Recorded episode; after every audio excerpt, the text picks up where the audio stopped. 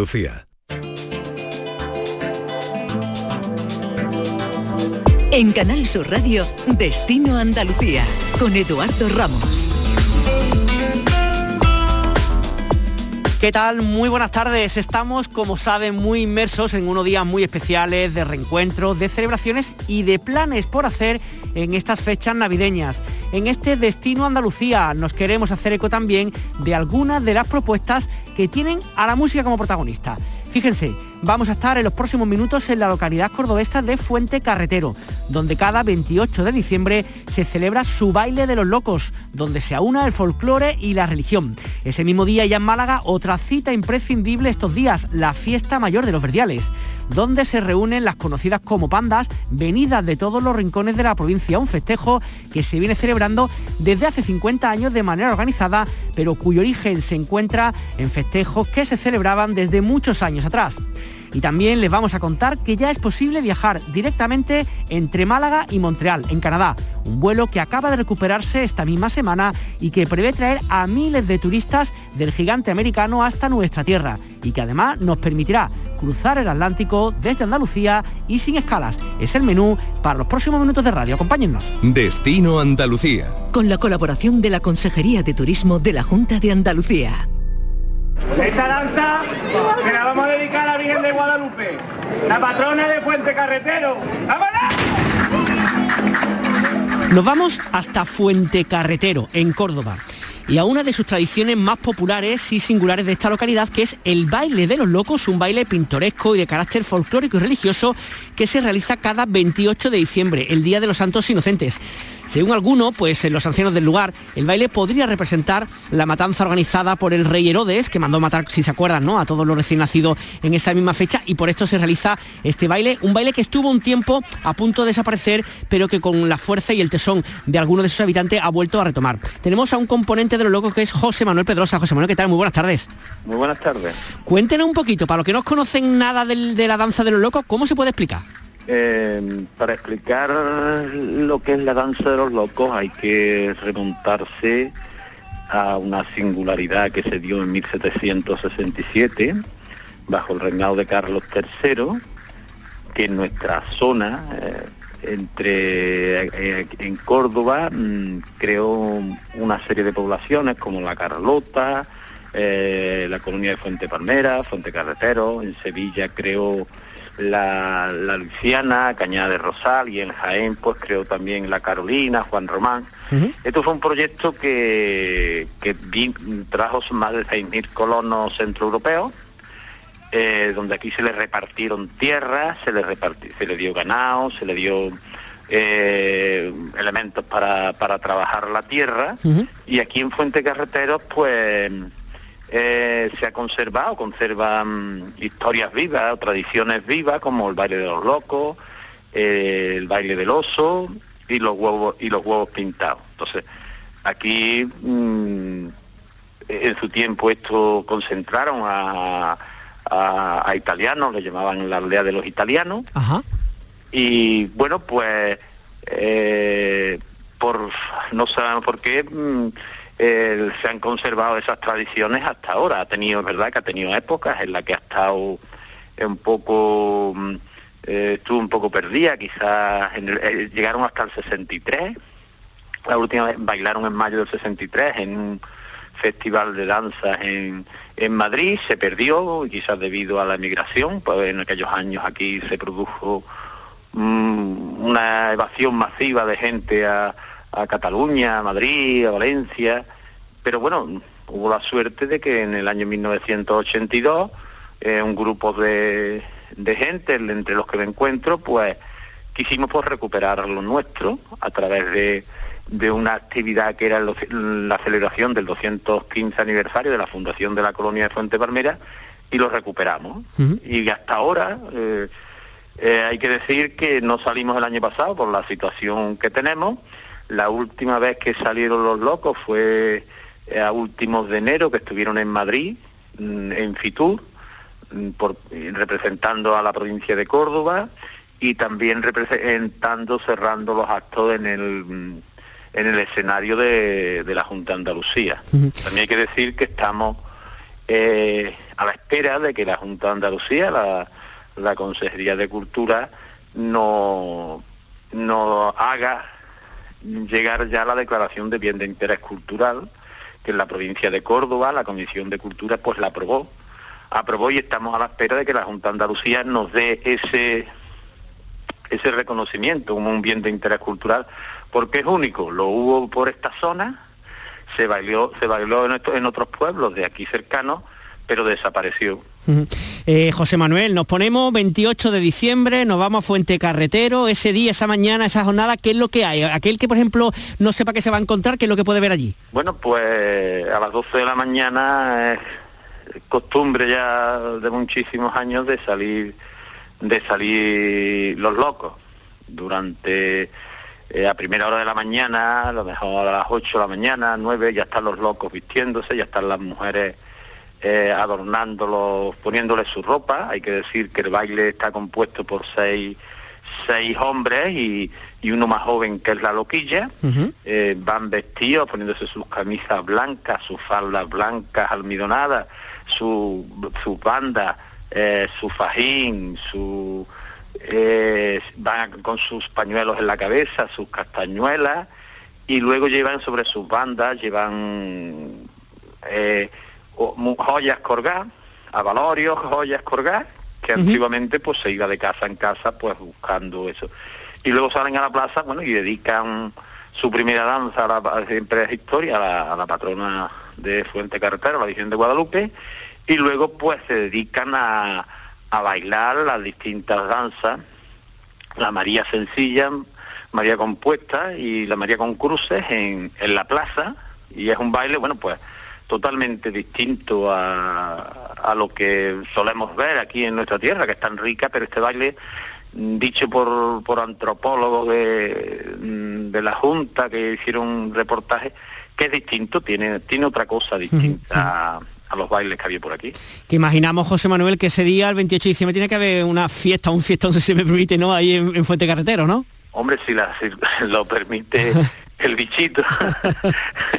si lo permite el bichito, sí, se, cada vez viene, viene más gente y luego este es un pueblo muy hospitalario, a la gente pues se les entretiene mientras salen con, con de aquí de la provincia de Córdoba, de Rute, se le, se le mm, obsequia con, con, algo, con dulce y luego cuando acaban los locos un poco pues tenemos un edificio que es la casa grande y allí lo que se hace es que se hace un potaje que se hace mm, que es lo que hay que comer. ¿eh? Los potajes, se hace un potaje de aquí de la zona con mucho éxito y bueno, hay gente ya que viene por el potaje. Ve bailar y sobre todo para comer, que siempre nos gusta, que en esta tierra nos gusta mucho comer, eso está claro, ¿eh? Eso está claro, es que el, baile, la fiesta y la comida, pues... ¿Qué más podemos pedir? Eh, eh, José Manuel, y aparte de, digamos, de ver esta danza de los locos, aquellos oyentes que de pronto se planteen, ya sea para esa fecha o para otra, puede pasar a conocer vuestra localidad, qué es lo que hay por ahí, ¿Qué, en dónde pueden perderse, qué pueden ver, por dónde pueden caminar un poco para conocer más eh, Fuente Carretero. Bueno, nuestra localidad hay que decir que es un pueblo pequeñito, nosotros tenemos ahora mismo 1.145 habitantes, se pueden ver casas de la comunicación, es que en este proyecto, que fue un proyecto totalmente eh, que, iba, intentaba cambiar la sociedad, pues aquí se crearon casas, se conservan todavía algunas casas colonas, hay un, dos monumentos a, los, locos, hay, tenemos unas buenas zonas de, de paseo, hay dos restaurantes donde se puede comer bien, eh, es venir a un pueblo y tener la tranquilidad de pasear tranquilamente por un pueblo, un pueblo sencillo, un pueblo humilde, un pueblo que, que está en la campiña. No tenemos, yo no puedo ofrecer grandes cosas porque en la campiña eh, y más en esta campiña, que era un terreno que no quería nadie. Pero bueno, mm, yo creo que merece la pena venir ese día y echar un día aquí por, Fuente Carretera. Pues José Manuel Pedrosa, componente de Los Locos, muchísimas gracias por acercarnos otra parte de folclore de nuestra tierra que es tanto y tan extenso que muchas veces no acabamos de conocer todo y una cosa tan bonita como el que hacéis vosotros. Un abrazo y muy buenas tardes. Muy buenas tardes.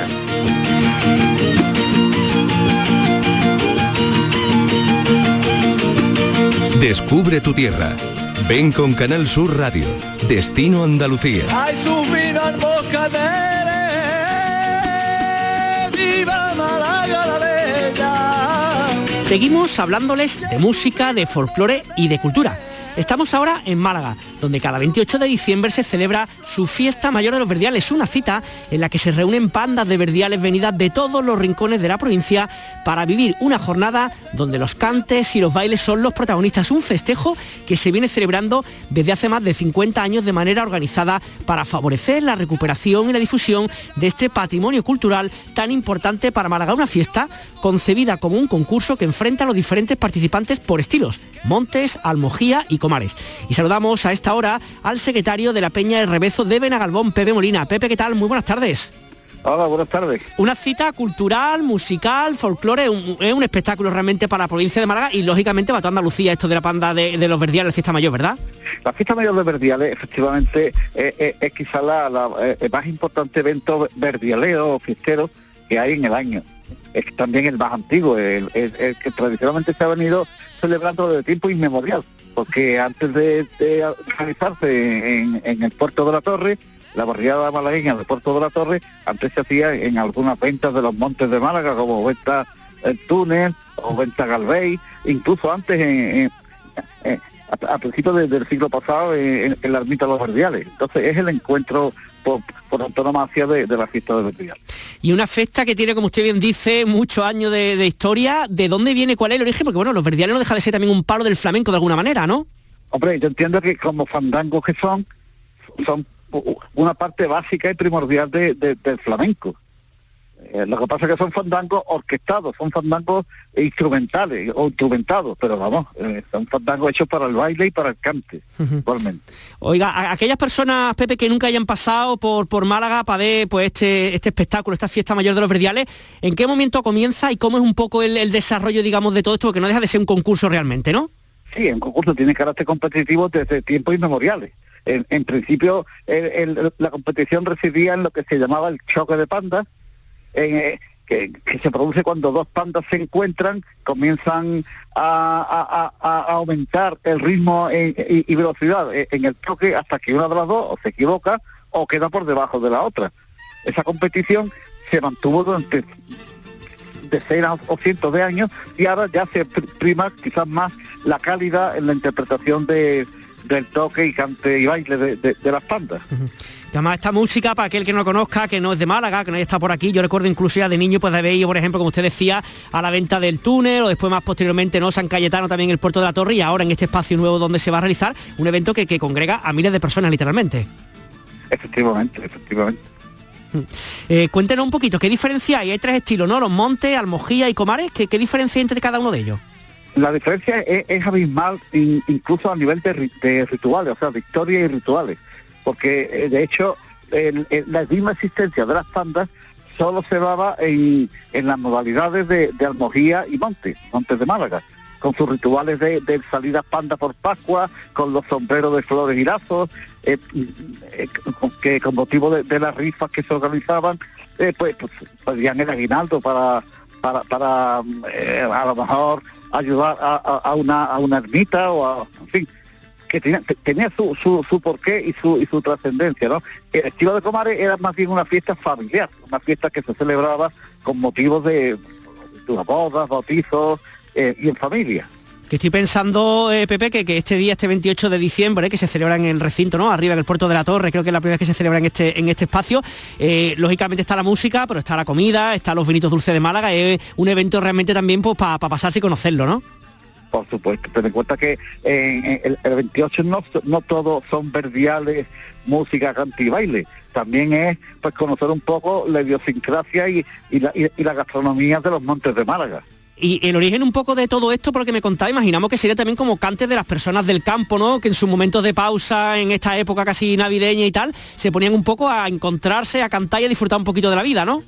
Claro, lo que pasa es que, eh, el origen en concreto de, la fiesta mayor no, no es tanto navideño como eh, un origen pagano, un, origen que, que, que, nos lleva a, los tiempos en que se celebraban las Saturnalias de los romanos o las fiestas en honor de Baco Dioniso de, los griegos, también por esta misma fecha, de finales de, diciembre.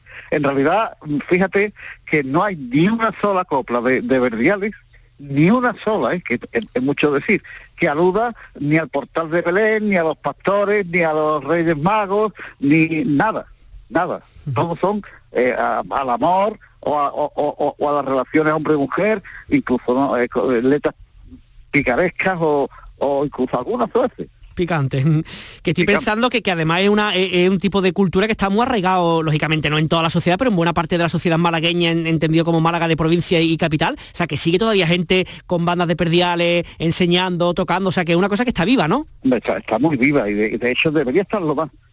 Eh, eh, la, pena que, que tenemos algunos, a, lo mejor excesivamente pesimistas o excesivamente optimistas según según donde se mire, es que Andalucía estuviera más implantada o mejor implantada dentro de la capital, para que sirviera de referente para el resto de, la provincia. Y no lo está. O sea, e, es verdad que hay escuelas de, verdiales que, funcionan lo mejor que pueden y saben, pero hasta que la fiesta de verdiales no esté implantada en los colegios, o al menos en aquellos colegios radicados en barriadas que tienen que ver con, con la afluencia de, campesinos de, de, los montes, eh, eh, como puede ser Campanilla, eh, Ciudad Jardín, Mangas Verdes, en, Málaga, hasta que no esté mm, establecida como actividad extraescolar, de forma que, todos los alumnos de, esos colegios tengan acceso, ya de forma voluntaria, como es lógico, al aprendizaje del toque del canto y del baile, no tendremos asegurado al 100% la, la,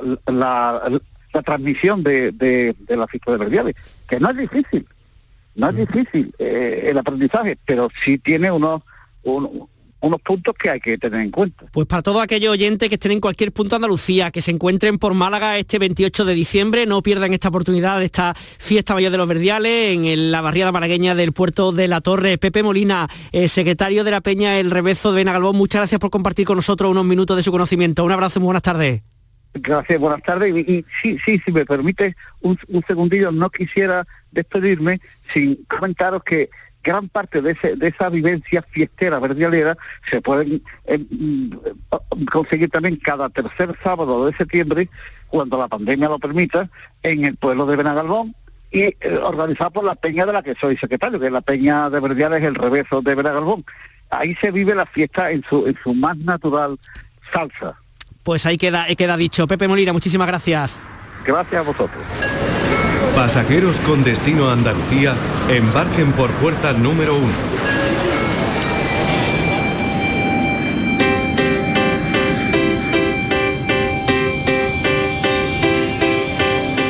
Acaba de recuperarse la línea aérea entre el aeropuerto de Málaga y el de Montreal, en Canadá.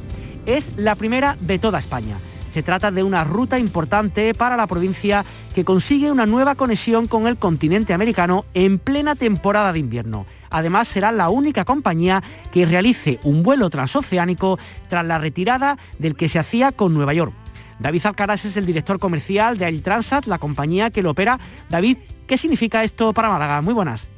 Muy buenas tardes, ¿qué tal? ¿Cómo estáis? Correcto, correcto. Bueno, especialmente para Málaga, pero yo creo que para todo el país, eh, puesto que después de esta pandemia es la primera ciudad española que con la que arrancamos la, operativa, así que muy especialmente contentos. Entonces, bueno, pues empezamos desde la ciudad de Montreal, ¿vale? Que es desde, donde opera la compañía, la compañía canadiense. Eh, se comienza desde el día 14 con el vuelo inaugural desde Montreal hacia Málaga.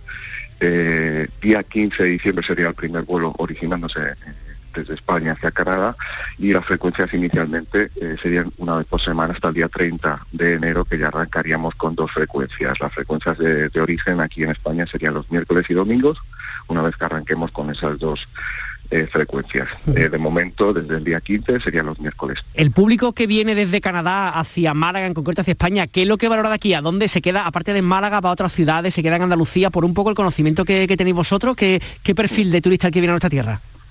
Bueno, es canadiense que o bien tiene una segunda residencia o busca un turismo de, sol, ¿no? Entonces, saliendo un poco del, frío de Canadá de estos meses, puesto que allí, pues bueno, está arrancando el invierno, eh, ya comienzan las nieves, pero lo que sí está claro es que ya, ya empieza a hacer frío. Entonces, ese, turista canadiense lo que busca es un poquito, pues una segunda residencia o unas vacaciones eh, más soleadas. Y en sentido inverso, también hay gente de aquí de España que digamos que vuela de vacaciones hacia allá o ahora en invierno es un poquito menos habitual.